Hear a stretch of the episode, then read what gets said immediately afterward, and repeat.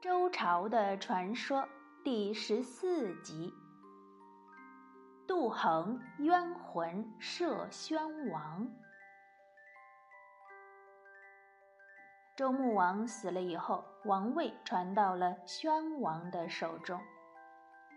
周宣王是历史上公认的贤王，为这个衰败的王朝带来了一些中兴的气象。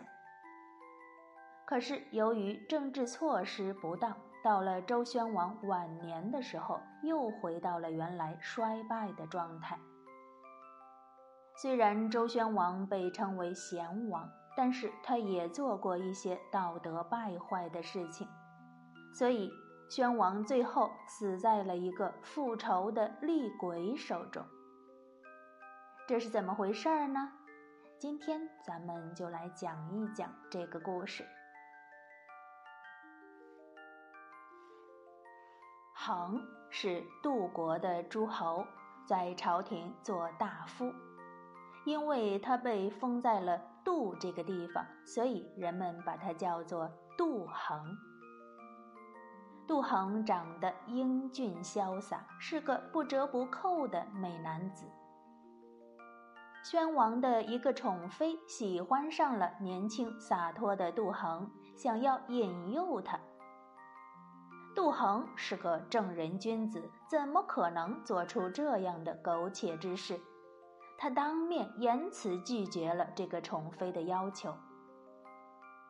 谁知这个恼羞成怒的妃子哭哭啼啼的跑到了宣王的面前去说杜衡的坏话。他哭喊着：“大王啊，你要为我做主啊！”那个叫杜衡的人，他他他他竟敢在大白天调戏我！周宣王一听自己的宠妃受了这等委屈，不分青红皂白，就把杜衡给抓了起来。正直的杜衡没做亏心事儿，面对着宣王一点儿都不心虚，更不害怕。可是宣王一想到自己的宠妃受到了他的欺负，气得浑身发抖，一心想要处死杜衡，就命令自己亲近的两个大臣去审问他。这两个大臣都不是什么好东西，他们俩知道宣王的意思，对杜衡滥用刑法，想要屈打成招。可是杜衡咬紧牙关，就是不认罪。杜衡的好朋友叫左如，这个人也在朝廷中做官儿。看见杜衡受到了如此不白之冤，毅然挺身而出，在宣王面前替好朋友申辩。左如激动地说：“大王，杜衡是冤枉的。”他是个正直的人，一定不会做出那样的事情。这当中一定是有人陷害，还请大王三思而行。可是呢，宣王根本就不搭理他，也听不进去。就这样，左如据理力争了好几次，固执昏庸的宣王根本就不听，反而责备他说。你这分明是袒护你的朋友，他犯了这么重的罪，简直就是大逆不道。左如回答说：“我听说做君主的办事公正，做朋友的办事不公，就应该听从君主的。反过来，假如做朋友的办事公正，做君主的办事不公，那就应该站在朋友这边。”宣王听了这番话，勃然大怒，喊道：“你好大的胆子！如果你马上承认错误，我就放你一条生路；倘若不知悔改，你也是死路一条。”左如听后哈哈大笑。我听说杰士从来不会为了活命而轻易改变自己的主张。死就死吧，如果我的死可以证明我的朋友杜衡是清白的，那么我情愿一死。宣王不由分说，就把无辜的杜衡推出去杀了。左如见自己的劝谏不但没有改变宣王的心意，反而加速了好朋友的死亡，非常气愤，又非常的悲伤。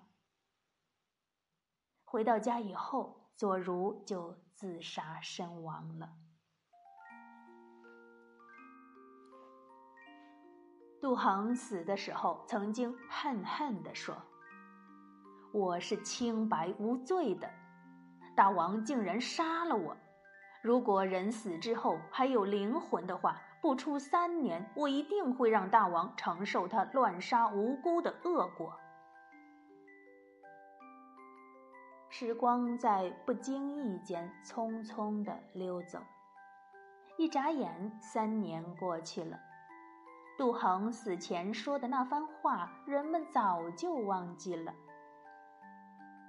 这一天，宣王带着诸侯们去莆田打猎，他们带着几百辆车子、好几千随从，浩浩荡荡的出发了。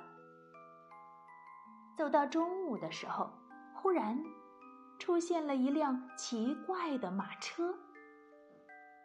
只见这辆马车是白色的，拉车的马也是白色的，而车上却坐着一个身穿大红衣服的人。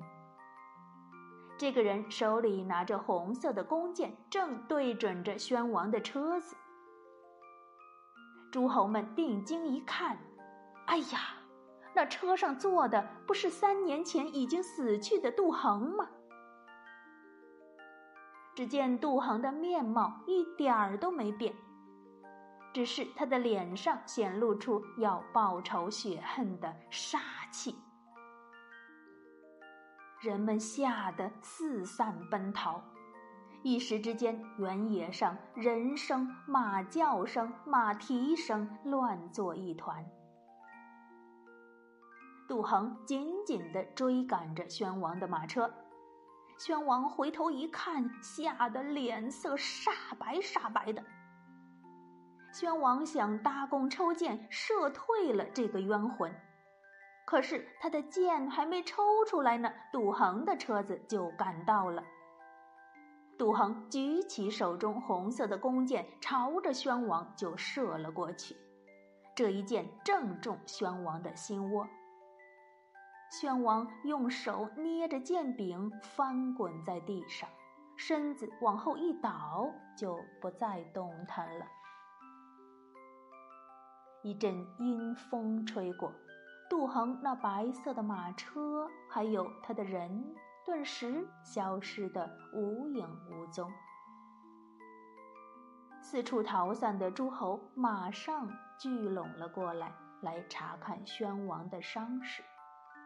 却发现宣王早已断气多时，周宣王就这样暴死在了野外，死在了冤魂杜衡的剑下。好了，今天的故事我们就讲到这里，下一集继续，小朋友们晚安。